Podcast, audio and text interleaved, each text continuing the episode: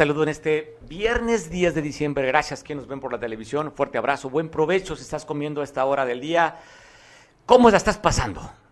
Aquí en Acapulco, por donde estamos, hay un poco de caos vial. Ten cuidado.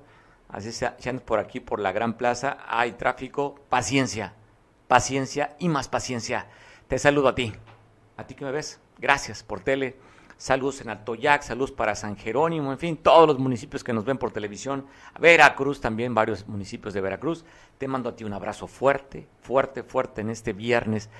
Pues está acabando el año, así como la vela que se ve extinguiendo, ya estamos así, pues contando los días, ya están las peregrinaciones a la Virgen de Guadalupe, terminando después del 12 vienen las preposadas, posadas y prácticamente, prácticamente el año laboral está casi concluido, a pesar de que falta más de 20 días, ¿eh? pero ya estamos contando a ver si este año va a haber comida, cena navideña de, los, de las empresas. No sabemos, sobre todo estamos con la preocupación del, de esta cuarta variante, esta cuarta oleada que está por llegar, así de acuerdo a lo que dicen los expertos, en el que es altamente contagioso el Omicron. Dicen que no es tan letal como Delta, pero ya cuando menos conocidos, conocidos tienen nuevamente ahorita, algunos que no han tenido, están repitiendo, algunos conocidos ya de, de COVID-19. Así es que esperemos que se tarde, si es que ya que se tarde en llegar para que no pueda arruinar las vacaciones y el ingreso de muchas familias aquí de Acapulco que está esperando esta temporada. Y no nada más Acapulco, todo el corredor turístico, que tenemos muchísimas cosas bellas que ofrecerte a ti, turista, vacacionista, o simplemente los que vivimos aquí que deseamos ir a descansar a la orilla de la playa. Si el tiempo, la salud, porque no es de dinero, ¿eh? Alguien puede decir, no, es que no tengo dinero, no te cuesta. Si tú vives en San Jerónimo, agarras la bicicleta, te vas caminando a la playa. Si tú vives en Coyuca, igualmente. Si vives en San Marcos, igualmente. Si aquí en, aquí en Acapulco, igualmente. O sea, no requieres dinero realmente. Lo que se requiere es la actitud de cómo puedas tú enfrentar la vida. ¿Cómo la quieres vivir? Pues bueno, hay que vivirla los últimos días de este año con esa actitud. Te faltan pocos días para cumplir tus metas. ¿Crees que las puedas cumplir lo que te habías programado a principio de año? Pues te queda bien poco. Y si no, manda comer pinole lo que no pudiste hacer. Porque ya, si era bajar de peso, pues te voy a decirte que ya, lamentablemente, ya no vas a poder. Ya viene ahorita, pues todo lo suculento de estas fiestas, comidas, invitaciones, Así es que no vas a poder bajar, ya déjalo, mejor para el 2022 que sea de tus metas. Y lo demás que si puedes, pues échale ganas, ya falta poquito. Oye, quien le echó ganas hace el día de ayer, un enfrentamiento, una balacera que se dio entre fuerzas metropolitanas, vea cómo se pegan de tiros, escúchese los disparos. De esto que va a ver las imágenes sucedió en el municipio de Cerrito, de San Luis Potosí, donde elementos de la fuerza metropolitana se dieron de balazos con el cartel más poderoso del país y uno de los más poderosos del mundo, el cartel de las cuatro letras, el cartel Jalisco Nueva Generación. De acuerdo a reportes no oficiales trascendidos que detuvieron a varios de los sicarios y hubo tres bajas por parte de estos atacantes. La policía recibió también lo suyo, dos elementos de la policía heridos, que uno de ellos más tarde perdió la vida. Entonces se habla de cuatro muertos, tres sicarios y un elemento de la policía en este enfrentamiento que usted va a escuchar y ver de lo que pasó en San Luis Potosí.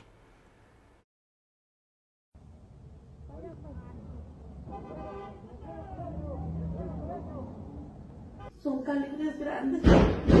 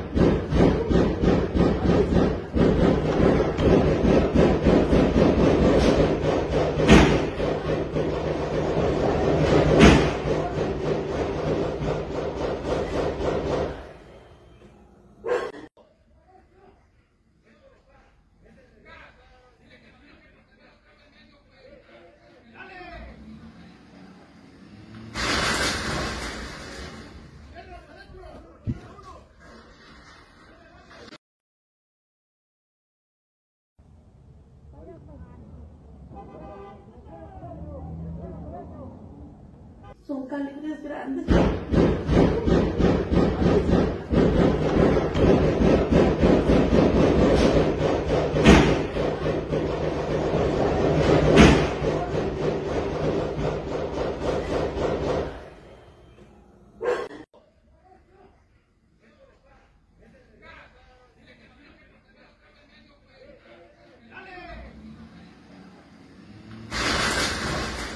Pues escuchaba los disparos, cómo se escuchan, lo graba un particular eh, y vemos el movimiento también de las fuerzas del orden allá en San Luis Potosí y donde las fuerzas del orden lograron detener a un asaltante de una compañía, ¿podemos decir la marca? Sí, de esta compañía de leche que se llama Leche Eduarda. pues bueno, aquí en la Costa Grande, en el municipio de Coyuca de Benítez, ahí en el Cayaco, hay elementos de la policía suburbana, pues lograron la detención de un sujeto que lo, después de asaltar un camión de la leche Eduarda, este, se escaparon dos, uno está detenido, te voy a poner la imagen de donde lo está interrogando la policía suburbana a este delincuente, quien dice ser originario de Acapulco, de Ciudad Renacimiento. Fueron a asaltar allá a la Costa Grande, un detenido. Andan peinando la zona de ese lugar donde se escaparon los otros dos compañeros de este ladrón. Esperemos que den con ellos para que este brazo de la justicia, que dice que la policía suburbana, ahí en el Cayaco, está al millón. Sí, de hecho, ¿cuál es tu nombre, dice? José Ángel Martínez. Alza la cara, por favor. José Ángel Martínez. ¿Tu otro compañero cómo se llama? Eh, lo- Alejandro. Alejandro, ¿qué? No, lo conozco por Alejandro. ¿Y el otro? Eh, Daniel. ¿Quién es el que venía manejando la Ben Gris? Alejandro. Alejandro. Pero si ustedes eran tres allá arriba y el chofer eran cuatro. Yo no sé qué, para dónde corrieron, pues. No por eso. ¿Quién venía manejando la Ben? Alejandro. ¿Y dónde vive él? ¿Sabes dónde vive? Ah. Conocimiento. ¿Todos viven allá? Sí. ¿Y el Chrysler, el Chrysler negro? ¿300? ¿No? Ok. Ok. De hecho, ¿Cuál es tu nombre, dice? José Ángel Martínez. Alza la cara, por favor. José Ángel Martínez. ¿Tu otro compañero cómo se llama? Eh, lo- Alejandro. Alejandro, ¿qué? No, lo conozco por Alejandro. ¿Y el otro? Eh, Daniel. ¿Quién es el que venía manejando la Ben Gris? Alejandro. Alejandro. Pero si ustedes eran tres allá arriba y el chofer eran cuatro. Yo no sé qué, para dónde corrieron, pues. No por eso. ¿Quién venía manejando la Ben? Alejandro. ¿Y dónde vive él? ¿Sabes dónde vive? Ah. Conocimiento. ¿Todos viven allá? Sí. ¿Y el Chrysler, el Chrysler negro? ¿300? ¿No? Ok. Ok. De hecho, ¿Cuál es tu nombre, dice? José Ángel Martínez. Alza. Reportaban el accidente el día de ayer estos migrantes, se reportaban 50 cuerpos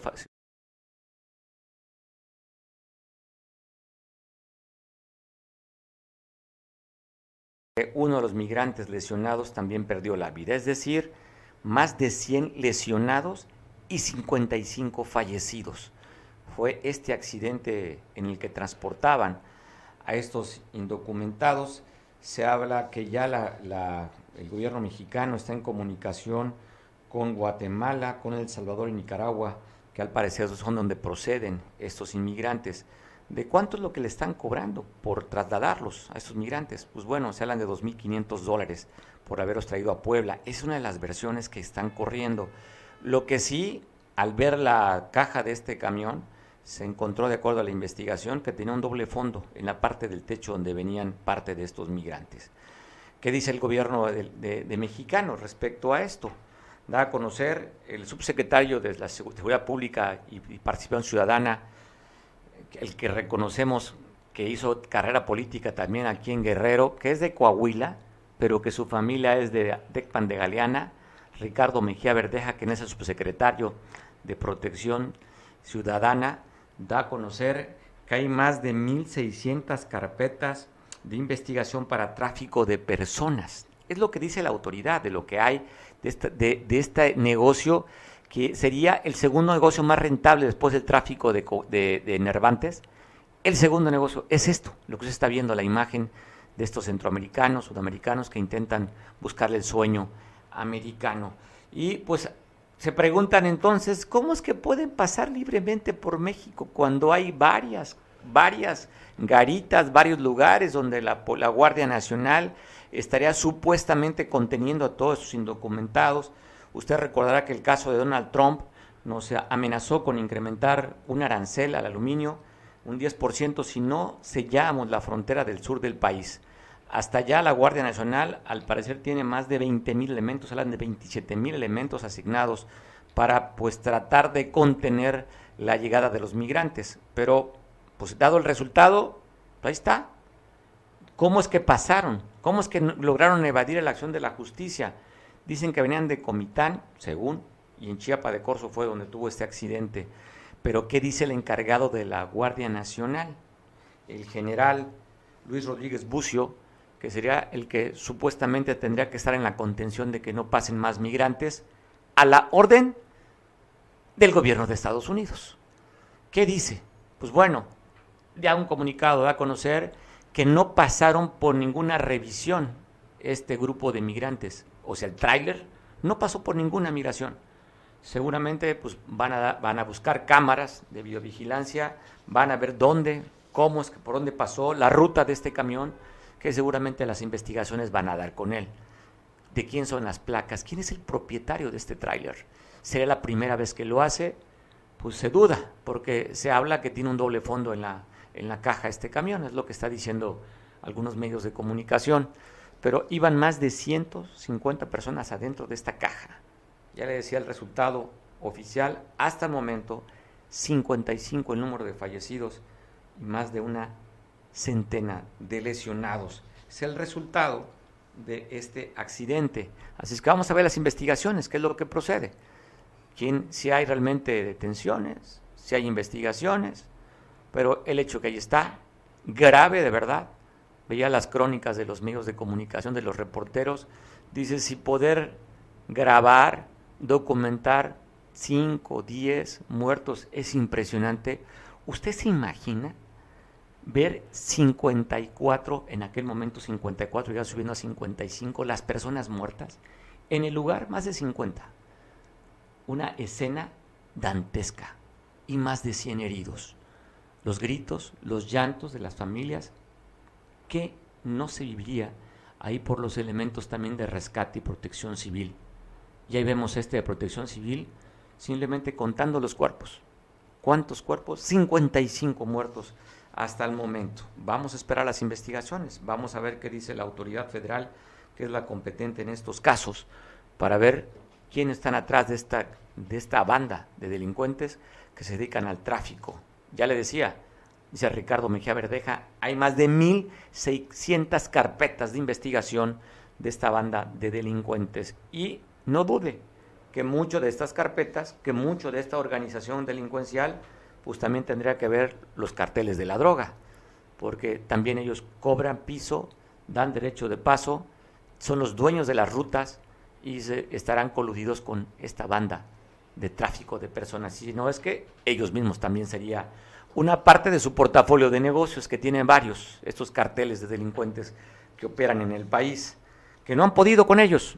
Sigue la cantidad de muertos, como nunca, militares en la calle, como nunca, históricamente los militares en la calle, aquellos que prometieron desde el gobierno de Enrique Peña Nieto que iban a regresar los, militares a los cuarteles, ahora no, ahora están los cuarteles, no están los militares, los militares están en las calles, a ellos que este gobierno también había prometido que regresaría. Usted recordará que el presidente en su discurso lo dijo, no una, muchas veces. ¿Cuántos y cuántos de los que hoy gobiernan hacían campaña? Chitlali Hernández, Mario Delgado. Bueno, los de Morena se rasgaban las vestiduras quejándose de la militarización del país. Un discurso de la izquierda siempre luchando contra el poder del ejército. ¿Cuántas veces aquí en Guerrero, aquí en Guerrero, de los que conocemos luchadores sociales, al ejército simplemente no querían nada con ellos? Y hoy, pues como momias callados, aquellas voces discordantes que querían una purga, que regresara el ejército a los cuarteles, pues simplemente vieron que no se puede, que tienen que estar en la, en la calle tratando de contener la delincuencia. Pues bueno, aquellas palabras, ¿no? Cuando decían de Felipe Calderón, pues simplemente los hechos los dejan callados. A este, a estos tres años de gobierno, Felipe Calderón traía una cifra de poco más de 30 mil muertos, 35, 36 mil, más o menos. Este gobierno trae arriba de los 100 mil muertos, nada más. Se acabaron las masacres, eso es lo que han dicho en el discurso. Eso es lo que han dicho. Ahora el pueblo, ¿qué dice el presidente de la República? El ejército es pueblo uniformado. ¿Dónde están los luchadores sociales reclamando la posición que los militares tienen como nunca? Constructores, están en aduanas, van a recibir todo el recurso que genera el aeropuerto Felipe Ángeles, construyendo eh, el tren Maya, en fin, los militares son todos, ahora van hasta distribuir medicinas. ¿Dónde está la izquierda radical? ¿Dónde están los luchadores sociales? Simplemente callados. Ya tienen el poder en el municipio de Acapulco desde la vez pasada. Hoy repiten con el discurso, ya sabe usted. Ya para qué les cuento. El discurso también lo tienen ya el gobierno estatal. Nunca lo había tenido Morena, Partido de Nueva Creación. Habían contendido la vez pasada con Pablo Amílcar Sandoval, que se quedó con menos de un de dos dígitos en la elección pasada. Hoy son gobierno estatal, son gobierno federal. Vamos a esperar, por el bien de Guerrero, que las cosas puedan cambiar. Pero cuando vemos una administración que pasó de Morena, cuando este, esta que entró de Morena reclamaba de los gastos, reclamaba de las obras, reclamaba que lo dejaban sin dinero. Y pues usted está viendo que la presidenta, la alcaldesa de Acapulco, dice que no tiene ni para comer. Pero ¿qué tal la pachanguita de ayer? Pues bueno, no hay dinero, pero sí para, para hacer fiestas. Algo diferente. Todas las comisiones se instalan en el ayuntamiento, pero la de ayer fue algo excepcional y no hay dinero. ¿Qué pasaría si si lo hubiera? Así es que esos discursos, esos dobles discursos, pues simplemente no van. ¿Qué dice el discurso del senador? A ver si podemos tener el mensaje del senador, Félix Salgado Macedonio. Bueno, mandó a través de redes sociales.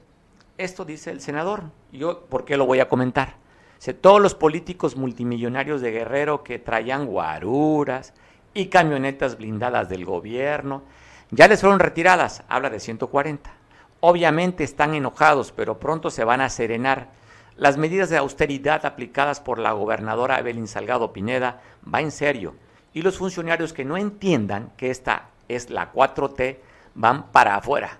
Nadie debería traer vehículos blindados, excepto el fiscal y el secretario de Seguridad Pública. El que tenga miedo será por algo y mejor que no le entre. La cuarta transformación avanza en Guerrero y con el apoyo del pueblo, con el pueblo, ven esa frasecita. ¿Qué le dice usted esa frasecita? Ya, que busca algo nuevo, ¿no? Con el pueblo todo. ¿Y sin el pueblo? Ahí está, ya no la sabemos. Es arenga. Bueno, mi reconocimiento a los a las y los diputados locales de todos los partidos políticos por su trabajo en bien de la ciudadanía de Guerrero. El próximo 14 de diciembre estaremos firmando con el Senado de la República un convenio en materia educativa. Abrazos a todos, a, todas y a todos. Eso dice el senador. Mire, ¿por qué hago el comentario? Él dice que nada más dos funcionarios tendrían que tener seguridad, carros blindados, la Fiscalía y la Secretaría de Seguridad Pública. Es decir, no podemos ver ¿eh? a la gobernadora con auto blindado, ¿eh?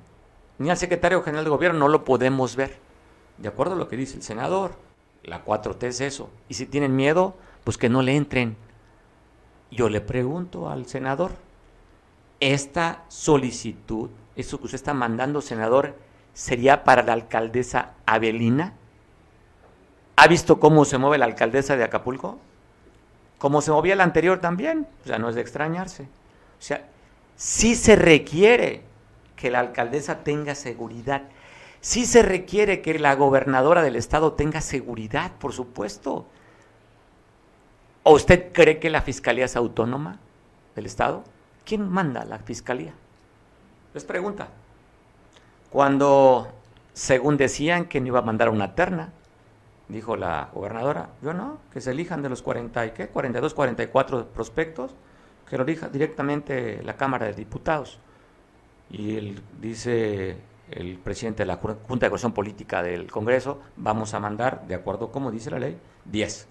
Y después regresaría de, gas, de, de Palacio de Gobierno, mandarían 3. Hoy circula una terna, no sé si por ahí tengamos la terna de los fiscales, una, ¿no? ¿No tienes la terna? Bueno, yo, pues, si no, ahorita la buscamos. Pero ya habla de la terna. Miguel Ángel Godínez sería uno de ellos. Ramón Almonte sería el segundo, la terna que anda circulando en redes sociales. No es oficial, no recuerdo. Lara, creo que se apellida el, el otro. Es lo que anda circulando en redes sociales. ¿Es real? No sabemos porque no, no tiene una, un documento oficial. Pero al parecer sí va a haber una terna. Todo parece indicar. Y entonces, pues bueno, ¿a quién le debería el fiscal la oportunidad que te haya elegido de los cuarenta y tantos una terna? De los diez que te mandan, se la deberían a quien manda en Palacio de Gobierno Estatal. Eh, y bueno, así es que vamos a ver si esta solicitud que hoy el senador dice que no deben traer autos blindados, más que la Fiscalía y la Secretaría de Seguridad Pública a nivel estatal, a ver si es verdad. Vamos a estar al pendiente como medio de comunicación. No como auditoría, ¿eh? ni como fiscalización, simplemente pues, por el chisme que nos gusta para que usted se entere, no por otra cosa. Vamos a estar al pendiente, pero sí le digo, la alcaldesa de Acapulco se mueve con un séquito de seguridad y que se lo merece. Debe tener seguridad. Ya ve que decía que se movían en jetas y luego pues eran suburban blancas y ahora traen suburban negras. Entonces, pues una cosa es el discurso. Y si no, eso de no mentir, no robar, no traicionar, ¿usted cree eso de la cuarta transformación o de Morena? ¿Usted realmente lo cree? Y le pregunto por algo. Porque de acuerdo al evento que la ley marca como revocación de mandato, los que están buscando firma, pues están mintiendo. Laura Caballeros, la diputada local, tiene un local aquí sobre la Condesa. Ahí tiene una enorme manta en la que no dice revocación de mandato. Dice ratificación de mandato, cosa que es mentira. ¿Cómo están los, los lugares para recolección de firma de los que están promoviendo? No digo Morena, de quienes están promoviendo la recolección de firma. Ratificación de mandato. Entonces, señores, doble cara. No mientan. No le mientan a la gente. Porque de eso estábamos cansados del PRI. Por eso elegimos un cambio y simplemente pues, nos damos cuenta que la mafia del poder pues cambió para otro grupo de amigos.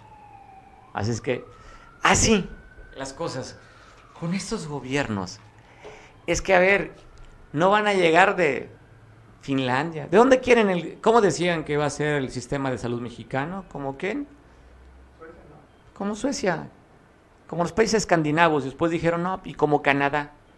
a tres años usted tiene un sistema de salud así como nos han dicho? Pues no. ¿Quiénes van a gobernar? Pues los que estuvieron en el PRI, los que estuvieron en el PAN, los que estuvieron en el PRD, que ya fueron gobierno, ya administraron, ya los conocemos, nada más cambiaron de bandera y las prácticas son las mismas. Si no, ¿cómo está el gobierno municipal de Acapulco? Eh, le cuento la nota el día de ayer, se oficializa la renuncia, una renuncia que ya la habíamos escuchado cuántas veces usted recordará, pues bueno, el día de ayer ya oficialmente se hace la renuncia de Ángel Octavio Cisneros Flores, quien era el secretario de Finanzas municipal. Ayer le toman protesta a Eric Manuel Aranda como nuevo secretario de Finanzas. Y ayer mismo el Cabildo le autoriza a la alcaldesa para que pueda solicitar un préstamo de 150 millones, sumando a la otra autorización de los 200 millones para pagar los camiones de basura, y las pipas que iban a comprar, tendría la autorización la alcaldesa de endeudarse con 350 millones de pesos. No se los han dado, ¿eh? pero está autorizado. Están solicitando los 200 millones el préstamo.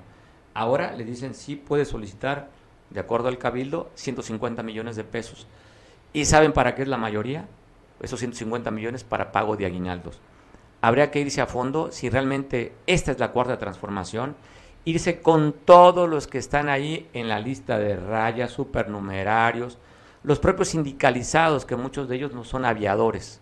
¿Cuántos, ¿Cuánto se tiene que pagar de nuestros impuestos a esta cantidad de araganes que solamente van a cobrar en quincena? Vamos a ver si es cierto que esta 4T le va a entrar al tema de los aviadores. Ojalá. Porque, mire, como no es su dinero, les vale gorro, no les importa, porque no les afecta su bolsillo, es los impuestos de cada uno de, de nosotros. Pero cuando ese dinero que se gasta en nómina debería estar reflejado en pavimentación de calles, en alumbrado público, en este, la limpieza, en el agua potable, ahí se vería reflejado. Pues simplemente usted puede ver cómo está la ciudad. Por cierto, Capama está ya levantando una denuncia penal para quien resulte responsable por el robo de más de 100 coladeras. Hay más de 100 coladeras robadas en el, en el, aquí en, la- en Acapulco. En lo cual, pues bueno, suspensiones, rines, llantas, eh, han generado estas, estas, estas coladeras que se han robado. Pero ya ah, el director dijo, pues bueno, vamos a levantar una denuncia penal para contra o quienes resulten responsables de este robo. Oiga, tenemos imágenes también de una camioneta accidentada en, aquí por el Hospital del Quemado. ¿La tenemos lista? Iba a exceso de velocidad, según se entiende. Derrapa, pierde el control. Afortunadamente solamente el- pues, algunos raspones, el susto y la avería de la unidad quedó llantas para arriba. Así te pongo la imagen de cómo quedó esta camioneta en este accidente que se dio hoy aquí por la zona del Quemado, allá por el Hospital del Quemado. ¿Usted la conoce? Bueno, lo ubico nada más. Está rumbo a la carretera que conduce a Libre, a Chilpancingo. Ahí está este, este, este lugar donde fue este accidente. Afortunadamente solamente se habla de raspones y la camioneta averiada. Así la va a ver usted en las imágenes. Si la tenemos y no brincamos a la siguiente. ¿Estamos listos? No. Hoy fue un día divertidísimo, ¿eh? Hoy fue un día, no, ¿qué le cuento? Aquí en la producción, vueltos locos. Un tema de comunicación, el internet se cayó, las empresas que tenemos contratadas, nos fue el señal de internet y esto se puso divertido. Pues, ¿cómo es en vivo? Pues eso es lo padre, la adrenalina. Los 300 trabajadores que hay en Veo Televisión chocaban aquí en los pasillos, que no podían tener la información, pero ahí están las imágenes de este accidente que le cuento. Así quedó este aveo, con el color de moda, ¿verdad? Es el color vino, el color de moda en el país, en el estado y en el municipio, pues bueno, se volcó. Digo, afortunadamente, solamente hablan de raspones y daños materiales que ocasionó el accidente que está usted viendo. Y se dio a conocer a través de una, un boletín de la Fiscalía General del Estado un operativo porque se reportan tres personas que fueron levantadas en el municipio de Tierra Colorada. Ahí está el boletín de la Fiscalía, se habla de un maestro de la Universidad Autónoma de Guerrero que fue también levantado y dos policías comunitarios de la FUSDEC. Así es que vamos a ver qué resultado dan de este operativo, esperando pues que den primeramente sanos y salvo con estas tres personas que se encuentran desaparecidas, a ver, y si es posible, pues detener a los que cometieron el delito. Así es que ahí está esta operación de la Fiscalía buscando primero a las tres personas y a ver si dan también con los infractores de la ley. Y en Atoyac de Álvarez, allá la alcaldesa de Atoyac, pues bueno, arrancó, Clara Bello, arrancó el operativo Guadalupe Reyes, pues para darle seguridad a los turistas, a los que van pasando por estas, este hermoso municipio, para que pues, tengan cuidado, van a estar dándole también atención, aparte de las vías de comunicación, estarán también dándole atención a los balnearios, como en el caso del río de Atoyac, para pues, evitar algún accidente o algún algo que pueda suceder. Pues, ahí está el operativo. Anduvieron por el bulevar que comunica del Y a Atoyac. En este operativo están también incorporados Protección Civil, Cruz Roja, elementos de la Policía Municipal en coordinación con Guardia Nacional y Policía Estatal. Así es que así arranca el operativo Guadalupe Reyes en Atoyac de Álvarez. Te voy a pasar una entrevista. Miren, qué, qué gusto da. Porque cuando la gente se, activa, pues se, evita estarse quejando que si el clima, que si el presidente municipal, que si la gobernadora, en fin. A todos nos parece, a todos le encontramos algo, porque no nos hacemos responsables de lo nuestro. No, la culpa es de mi vieja. No, pues mis hijos. No, pues el vecino. No, pues mi jefe. Así es que siempre buscamos pretextos para justificar nuestro bajo rendimiento o nuestras frustraciones o nuestras envidias también. Así es que este señor en Coyuca de Benítez, quien es un empresario, se llama Juan Carlos Zúñiga. Te voy a contar, mire, ¿sabe cuánto produce al año? Él así tranquilo con la gente, se dedica solamente a chambear en el año 2.400 toneladas de sandía. Así nos contó. Platiqué con él hace unos minutos y tengo las imágenes de nuestro compañero Oscar allá en los bajiales de Coyuca de Benítez. Así quedó. Un saludo. Saludo. Oye, os agradezco mucho que me tome la llamada. Un empresario, aquellos que se quejan de que no hay trabajo, la muestra es que hay mucho. Juan Carlos Zúñiga, gracias por nuevamente poder platicar con Veo Televisión. Juan Carlos, ¿cómo estás? Bien, bien. Un saludo. Saludo. Oye, en los bajiales ahí de Coyuca, sembrando sandía, ¿cómo te fue en este año la cosecha? Eh, mira, este, gracias a Dios y al esfuerzo que le ponemos tanto su servidor como la gente que trabaja conmigo, este, bien, bien, bien, podría yo decir, decirte que excelente. ¿Cuántos, ¿Cuántos años llevas sembrando, Juan Carlos, sandía? Eh, directamente tres años desde el 2017 a la fecha, antes en sociedad con unos primos, eh, cinco, eh, cuatro años. Juan Carlos, ¿la comercialización se complica para ti? O sea, entiendo, una cosa es lo que te da el campo, lo que tú siembras, y lo otro, lo complicado es con tener canales de comercialización. ¿Lo tienes eso arreglado? Este, mira, de hecho la demanda crece y yo voy creciendo junto con la, petición de los compradores que tengo, eh, tanto aquí en la Ciudad de México de manera local y ahorita ya estamos enviando fruta para Campeche, para Mérida, Yucatán. Oye, pues no te das abasto con la producción entonces, Juan Carlos. Eh, no, de hecho ya hay mucha demanda y este, ahora sí que pues lo poquito que se logra en utilidad lo vamos acrecentando para siempre tener un poquito más de eh, fruta y seguir comercializando y cubrir la demanda que nos solicitan. Juan Carlos, ¿cuánto es la cantidad de tierra que tú siembras? ¿Cuántas hectáreas siembras? Eh, si te hablo de forma anual, estamos hablando de 60 hectáreas. 60 hectáreas. Bueno, ¿quieres comentar cuánto es lo que recoges en toneladas en la producción? Promedio de 30 a 40 toneladas por hectárea. O sea, 40, hablamos de más o menos que 2.400...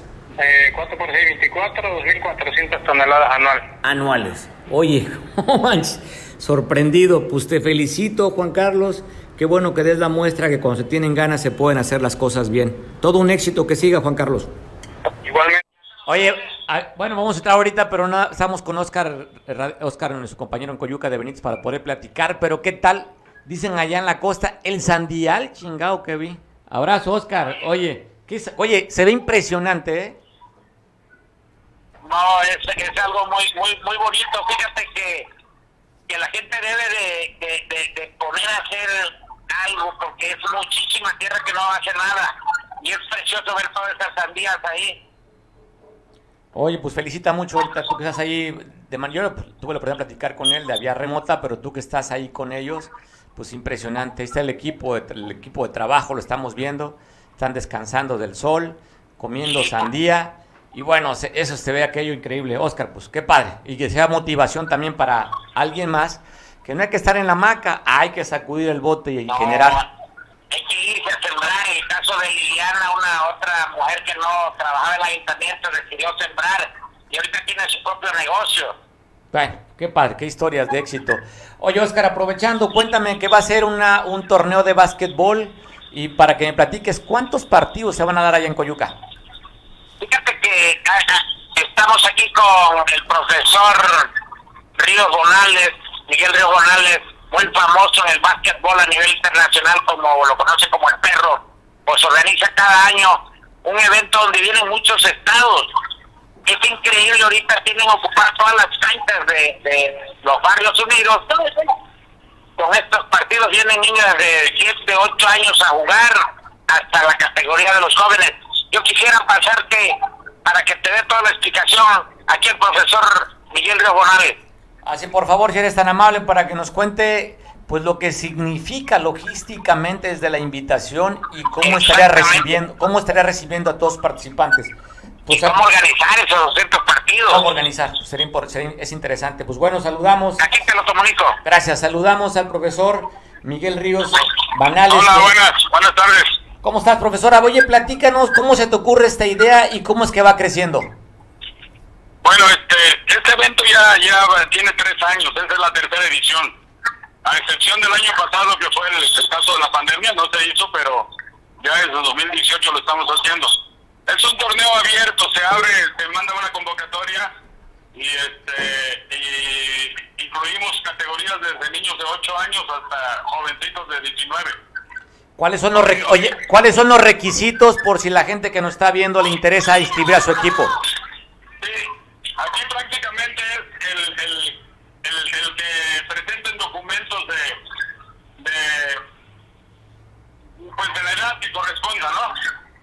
Eh, presentando documentos de la edad que corresponda, ya, ya, ya los niños se presentan y, y este en la inscripción se les, se les aporta un balón de molten de piel a cada equipo, se dan medallas, eh, se les da hidratación, etcétera. ¿Hay premios económicos al primero, segundo y tercer lugar de cada categoría o son nada más premios de trofeos y eso? A todo el que se inscribe se le, se le entrega rápidamente un balón de básquetbol Molten de piel. Y, este, y ya para los tres primeros lugares, a cada niño jovencito se le entrega una medalla a los tres primeros lugares. Ahorita aquí en el Finalillo pues tenemos este, cerca de 90 equipos, 87 para ser precisos. Y, este, y en tres días vamos a jugar en ocho canchas de aquí del, del, del municipio. Y un total de 200 partidos. Oye, pues qué complicado debe ser coordinar 200 partidos. ¿Cuántos, cuánto, oye, cuántos, cuántas, este, pues debes tener árbitros, debes tener, cuánto vienen contigo en este equipo de staff para poder llevar a cabo ese torneo? Aquí en el, en el- en el poblado se llama Espinalillo, tenemos un comité deportivo donde aparte de tener las mejores instalaciones del estado, eh, pues pues la gente es muy solidaria y, y- y- nos apoyamos de manera recíproca y este es por eso que, que nos hemos animado a hacer este torneo porque sabemos que la gente va a responder, la gente de aquí del lugar y obviamente este pues esa es la base, ¿no? Cuando cuando tienes un apoyo te animas a organizar un evento de esta magnitud. Oye, pues que te, felicito mucho, Miguel, que sea todo un éxito esta tercera edición. Será la cuarta, ¿verdad? Es la tercera. Tercera edición, tercera edición de ese torneo. ¿Cómo se llama el torneo, Miguel? Se llama Festival Basquetbolero. Festival Basquetbolero. Danos alguna página o donde pueden consultar las bases para inscribirse. ¿Perdón? ¿Tienes alguna página donde se puede consultar para aquellos que les interese inscribirse? Ah, no, este, este torneo lo hacemos cada año, nada más. Pero no, alguna, oye, alguna página para que la gente le interese inscribirse para ver los requisitos, la convocatoria, ¿cómo? Es el Finalillo AC en, en, face- en Facebook. Espinalillo AC, ahí pueden ver las, ahí pueden ver la convocatoria, ver los requisitos para que se inscriban. Preguntar todo lo que deseen de, de, de- del torneo próximo, sí. Órale, Miguel, pues te mandamos un abrazo. ¿Cuándo arranca este torneo? Ya está, está. Hoy, hoy arrancó a las 12 del día. Ah, bueno, pues, pues, que sea todo un éxito, Miguel, estamos al pendiente. Cuídate mucho, felicidades. Muchas gracias. Siga la orden. Bueno, ahí conocemos, escucha- escuchando la voz del perro, como le conoce a este entrenador, y que bueno, más de 200 partidos de básquetbol allá en el Espinalillo, en Coyuca de Benítez. Si te interesa, Espinalillo decía que se llama la página, ¿verdad? ¿Espinalillo qué? H. Bueno, Espinalillo usted puede ver las- la, la convocatoria para si quieres inscribir, pues te echar una cascarita con tu equipo ya de básquetbol a Coyuca de Benítez. Hablando de Coyuca, mire esta imagen, hace, fue hace dos años porque el año pasado no se realizó, es un festival que se llama Las Cazuelas. Hace dos años nuestro compañero Oscar allá fue a grabar, lo van a hacer esta edición también, este, este, este festival de las cazuelas. Ve qué entretenido, ve el ambiente que hay y bueno, se subió a redes sociales y ha tenido pues muchísimas visitas el trabajo de nuestro compañero para Veo Televisión, Oscar, desde Coyuca de Benítez.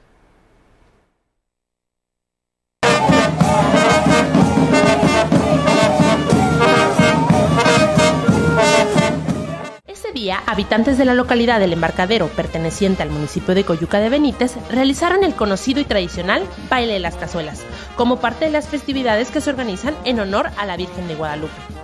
Desde muy temprana hora, los participantes se dieron cita en la casa de una familia que será la anfitriona este año y en donde en caravana desfilaron por diversas calles del poblado para recolectar todas las cazuelas con los guisos que serán repartidos como cena para quienes acudan a la velada de la Virgencita. Esta bonita tradición inició desde hace más de 20 años y continúa latente por parte de sus habitantes que con gran alegría y fervor siguen manteniendo viva esta fiesta cultural y solidaria. Durante el recorrido, muchos optan por ir degustando de tragos de mezcal o cerveza mientras bailan al compás de la música del chile frito. Sin embargo, al llegar a alguna de las casas para recoger la comida, las personas donadoras tienen que entregar sus cazuelas a los organizadores de una manera muy especial, es decir, con un baile estilo libre en el que sostienen bien fuertes sus cazuelas y las entregan al bailongo por algunos segundos.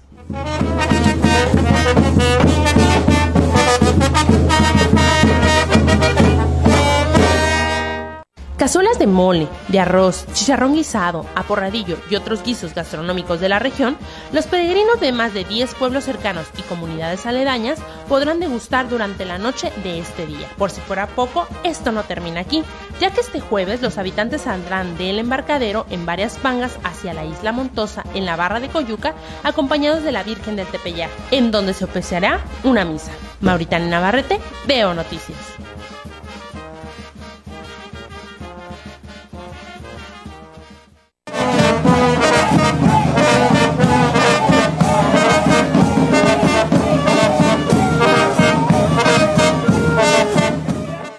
Habitantes de la localidad del embarcadero perteneciente Oye, agarrón se dieron ayer en el, en el Senado de la República. Usted recordará, y si no, pues te recuerdo, el presidente de la República, sus obras estratégicas consideró que eran temas de seguridad nacional y con eso pues no daba ninguna información. O sea, no, no sabemos nada, ni cómo, ni cuándo, ni a quién, cómo se va a hacer estas obras, en fin. ca- Causó muchísimo comentario, ¿no? Porque hablaban de la transparencia en sus discursos, que iba a ser el gobierno más transparente. Y así como las vacunas también las mandó como seguridad para que no nos enteráramos. El, tema este que generó, ha generado muchísima reacción. Ayer se toca porque hace unos días la presidenta de la mesa directiva del, del Senado de la República, Olga Sánchez Cordero, aquella que también fuera, bueno, ministra en retiro, que fuera secretaria de Gobernación, hoy pues está ahí dirigiendo los trabajos del Senado de la República, consideró que no había interés por parte del Senado para mandar una, una, iniciativa, una iniciativa para la Tribunal Superior de Justicia respecto a esto, inconformarse por ese famoso decretazo, como se le hace llamar. Ayer lo volvieron a abordar, así se expresa un líder del PAN, Damián Cepeda, y se escaló el conflicto. Bueno, ahí se enganchó Lili Telles, en el que también le voy a pasar las versiones de lo que se vivió ayer en el Senado. la forma de actuar senadora presidente del Senado. Antes la respetaba, ahora ya no respeto su forma de actuar, como no la respetan millones de mexicanos. Grosería, senadora. Grosería es apoyar el secretismo para hacerle al presidente de la República no una caja chica, sino una caja grande de dinero ajeno para que él pueda disponer a diestra y siniestra del dinero de los mexicanos para sus caprichos. Grosería es faltar a la transparencia y usted ser cómplice de ese secreto para que a los mexicanos no nos digan en qué se gasta, cómo se gasta, a quién se le da, en qué condiciones, en dónde, por qué, a quién se beneficia y a quién se perjudica con el dinero de nosotros los mexicanos, del que está haciendo uso incorrecto el presidente de la República. Grosería, senadora.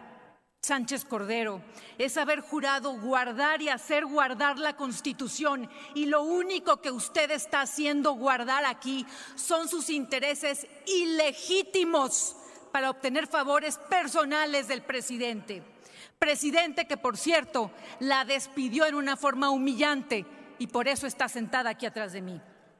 Reflectores, habla usted de reflectores. Pido que tenga usted reflectores de dignidad, de responsabilidad, de integridad, de decoro, de decencia, para hacer honrar el juramento que está atrás de usted. La patria es primero, no su bolsa, senadora, no la bolsa de esta bancada. Habla usted de likes. Usted debe buscar los likes, y perdón por el anglicismo que fue usted quien lo utilizó, los likes, los me gustan de los ciudadanos, no nada más del ciudadano presidente, que por cierto no valoró su... ¿Qué fue lo que motivó a Lili Telles? Pues bueno, lo que escribió a través del tuit la presidenta de la Junta, la presidenta de la mesa directiva, Olga Sánchez Cordero, que lo dice así. Hay políticas y políticos tan carentes de argumentos jurídicos y tan ansiosos de reflectores que lo único que les queda es la grosería y la descalificación sin sustento. Mis respetos para quienes, aunque no concuerdan, difieren con argumentos y sin buscar likes fáciles al tiempo. Por eso usted escuchaba lo que decía Lili Telles referente a los likes y también de grosería, pues debido a esto. Y también ¿Cómo siguió escalando este debate? Pues vea cuando la presidenta de la mesa del Senado le dice, a ver, se acabó la sesión. Quiero compartir con ustedes, el, el dato que quiero compartir con ustedes leyendo mis precedentes y leyendo los apuntes para darles esta respuesta, resulta que en ese momento el PAN gobierno se defendió con el siguiente argumento, que el Senado de la República no tenía ni siquiera interés simple. El Senado de la República no tenía interés simple siquiera para presentar la controversia constitucional. Entonces, fue interesante también saber y conocer que en la Cámara de Diputados, en la legislatura pasada, la, la legislatura. Senadora, ya le di muchas veces el uso de la palabra y nadie lo ha aludido. Nadie lo ha aludido. Déjeme continuar, por favor. Déjame continuar. Ya le di innumerables veces el uso de la palabra a usted. Entonces, y curiosamente también, la defensa, la defensa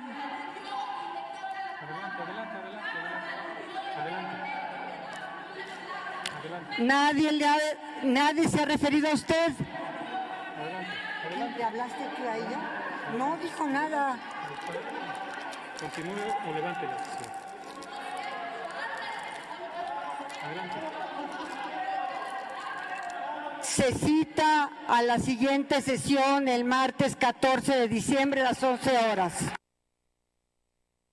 Se levanta la sesión. Esto que quiero. Así, así acabó, tan simplemente pues no la dejaba hablar. Y estaba pues muy, muy molesta.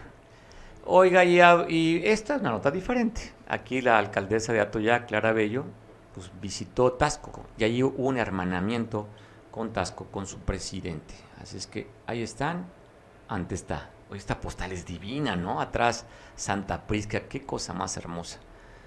Si usted ya la conoce, qué bueno, y si no, vaya a conocerla. Y luego esta toma del dron, donde lo que está viendo es una flor de Nochebuena tomada desde un dron. Ahí está la alcaldesa de Atoyac, con el alcalde de Tasco, haciendo este hermanamiento en las dos ciudades. Tasco, este hermoso, este hermoso, este hermoso este municipio divino Tasco, la capital platera, y ahí pues haciendo el documento oficial del hermanamiento. Y agradezco mucho que tengo en vía Zoom, buen amigo, para platicar, Miguel Hernández. ¿Cómo estás, Miguel? ¿Qué cuentas, Miguel, en este viernes? ¿Qué pasa, Mario? Ya vi que estás buscando likes también tú. No quiero, no quiero groserías, oye, no quiero groserías, ¿eh? No, no, no, no, ya, ya, ya vi, ya vi, ya vi que estás buscando los likes de Andrés Manuel López Obrador. Hoy no vamos a hablar mal de él, ¿no? Al final te cuentas, su corrupción ya está muy evidente, ¿no? Ya ves que el carrusel de los 34 ya todos les dio chamba. Y bueno, resulta que tras el lamentable accidente, que no incidente, donde murieran perdieran la vida más de 54 o 59, dicen otras gentes, de migrantes centroamericanos en Chiapas, pues ya ves que la Guardia Nacional dijo que no pasaron por ningún retén, nadie serio.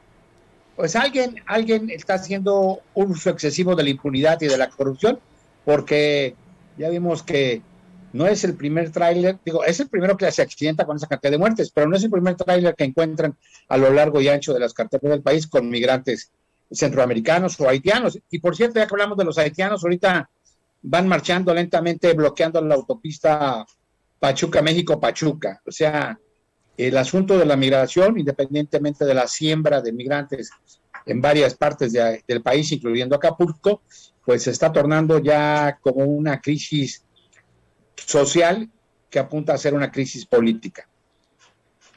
Pues bueno, esperemos que no, sea una, que no vaya a darse una crisis humanitaria, ¿no? Que todo quede en una crisis, digo, para no ir escalando los Bueno, problemas, ¿no? si vemos, si vemos la cuestión de los, de los 54, 59 fallecidos en Chiapas, más los otros que ha habido en el camino, ya podríamos retomar las palabras de Porfirio Muñoz Ledo, ¿eh? Que habla de la posibilidad de un crimen de lesa humanidad precisamente por las cuestiones inhumanas, o sea, una crisis humanitaria, como bien, tú dices, en el traslado, ya que, bueno, pues eh, Andrés Manuel parece ser que dobló las manitas no nada más ante Trump, sino ante Biden, y obviamente somos no el patio trasero, somos el dormitorio de los migrantes. Eh, México pasa a ser el dormitorio de los migrantes en lo que logran cruzar o algunos consiguen eh, mediante coyotes o el crimen organizado pasar al otro lado. Oye, podríamos... Es muy lamentable. Podríamos tomar, Miguel, esta frase muy gringa que dice, mi casa es tu casa, que es muy gringa, ¿no? En todas las series Sí. ponen. Entonces, pues así que decir a los gringos, Claro, mi casa es tu casa, Claro para que que, sí. estén acá. Pero bueno, no hay que preocuparse, ves que Andrés Manuel dijo que él no tiene culpa, que él por eso ha promovido el Sembrando Vida en Centroamérica, ¿no?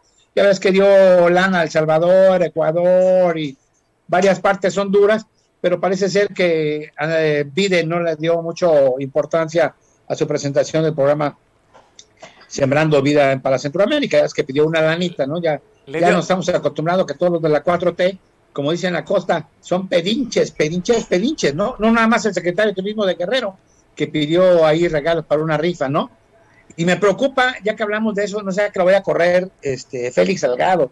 Ya ves que Félix Salgado dijo que quien no esté de acuerdo, funcionario que esté de acuerdo Con la con la cuatro. política de la 4T, lo va a correr. Y la pregunta es, bueno, ¿él le va a dar órdenes a la gobernadora? ¿No se supone que es Evelyn Salgado es la gobernadora del Estado libre y soberano de Guerrero? ¿O acaso el senador abusa de ser senador de la República y papá, aunque no le guste que digan papá de la gobernadora? Yo creo ahí que mi amigo Félix está dando una muestra de machismo y, ¿por qué no decirlo? Hasta de misoginia, ¿eh? Pero oye, Está pasando y pisoteando a la primera autoridad del Estado. oye, pero eh, ahí lo reconoce, dice, aplicadas por la gobernadora Evelyn Salgado. Va en serio, dice él. O sea, dentro de él le da la, le da, le da, le da diciendo, La verdad no yo, esa- lo dice la Ese gobernadora. atenuante, ese atenuante, ese atenuante no es válido, porque quien en un momento dado tendría que decirlo sería la propia gobernadora. Y ya ves que ayer hizo firmar un código de ética para no mentir, no robar y no hacer cochupos y demás, eh, la propia Evelyn Cecia Salgado Pineda.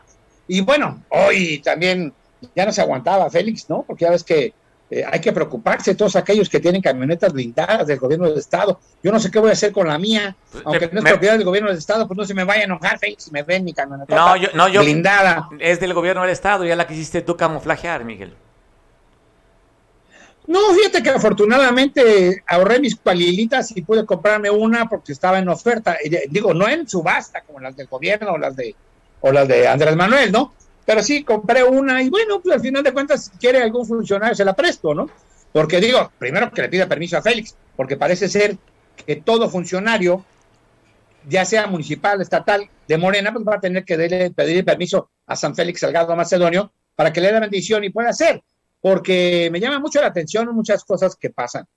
Mira, si tú dices que no les vas a dar sueldo a los funcionarios que tienen tiempo, pues les estás abriendo la puerta a que sean corruptos, a que roben, o perdón, a que mochen, o perdón, a que pidan o a que ofrezcan, ¿no? Ya ves que, pues a la mejor entre la rifa de algunos aparatitos electrónicos de los que pidió el secretario de Turismo, pues se quedan algunos para equipar la oficina de sector, no hay que ser mal pensado, no son casas en las brisas, ni, ni en este joyas de Rizamar, ni nada, ¿no? Yo afortunadamente vivo en el municipio autónomo del Pantanito, en el mero corazón de la Sierra de Cotazul, de Acapulco de los Bravos. bueno. Digo, no digo de Chilpancingo, porque allá, si no, se me enoja también Félix. No, a ver, Chilpancingo ya dejó el poder. Ahorita el poder lo tiene la zona calentana y, y es- ya pasó el, el- Oye, el Pozole, pozole. Power se quedó el Pozole, Pozole Power. Ya, el- ya quedó atrás. Por Calentano Power. Calentano y fíjate Power. qué bien que lo dices, porque ahorita estoy, estoy buscando, me, me armo genealógico, no sea que yo tenga algún familiar de origen calentano por lo albarrán, y eh, digo, a lo mejor me sirve para decirle a Félix, va de retro, Félix Satanás, perdón, Félix Toro Satanás. Yo también soy del, del, del Calentano Power. Cuando menos no me veas feo, ¿no? No trae, Digo, pero, te pero falta bueno. el sombrero, Miguel. Ah, eso sí, ¿no? Te Pero, el- pero puedo decirle cocho también a Félix, ¿no? Oye, hablando de eso y de ahorros y demás, me llama la atención cómo ahora ayer eh, este, hubo dos cosas en el ayuntamiento. Primero, en un cabildo que decían que era público muy cerrado, se autorizaron ahí un préstamo para pedir un préstamo. Este, y a, a posterior, ya me están aquí enojando los fachos, los fachos López Obradoristas, y este, a pedir, a pedir un préstamo autorizado que para pagar los aguinaldos y también, también se habla, también se habla de que eh, se instaló una comisión, ¿no? Muy fastuosa. Yo espero que haya sido por cooperacha, porque de acuerdo a lo que yo vi, eh, esta comisión, que qué bueno que se hace, pues la verdad le metieron una lanita para hacer todo el show y todo el entramado. Pues si no tenemos lana, ¿cómo estamos gastando dinero? Espero que haya salido de la bolsa del regidor Julián López, ¿no? Porque ya ves que él fue, estuvo en, el parque industrial de, de Locotito.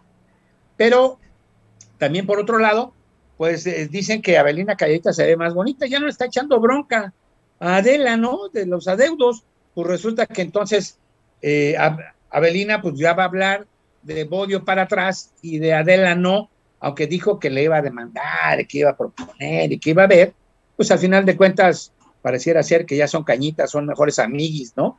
Y ya una u otra se van a proteger las corruptas, perdón, se van a proteger en el ¿Cómo- camino cómo va la- oye, cómo va la chavita? del Dice- ayuntamiento. Pinky Promise, ¿cómo dicen las chavitas? ¿Cómo dicen? Ajá, Pinky Promise, Pinky ¿no? Promise, Como dicen las niñas. A las niñas bien. Oye, bueno, Miguel, bueno, tenemos que de despedirnos. cuentas, ya son las que ver 3, todo eso. Miguel, ya pagaste tu Uber ida hasta aquí, nada más llegó. Y nos vemos la próxima semana. Ya son las 3, ya me están corriendo de Bueno, producción. ya vi, ya vi que nada más te interesan los likes de Andrés Manuel López Obrador. Bueno, oye, y hablando de eso, ¿eh? Eh, este, estoy tomando agua de Jamaica de Ayutla, espero que el café de Atoyac me llegue también. Oye, no tengo pañuelito, pero tengo hojita blanca. Miguel, pásatela bien, ya se Ok. acabó hasta el fin de semana. Saludos, provechos a todos, provecho y bendiciones para todos. Bendiciones, feliz fin de semana, disfrútalo. Nos vemos el lunes en punto de las 2 de la tarde. Gracias a quienes nos ven a través de la televisión.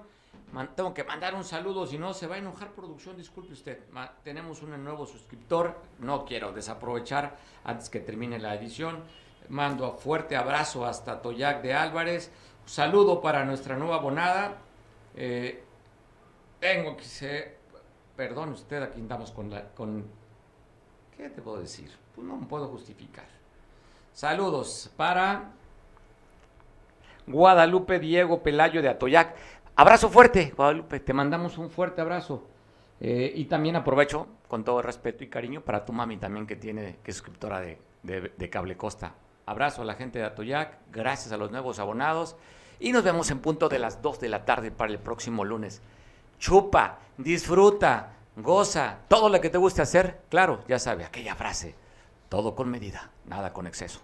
Nos vemos el lunes.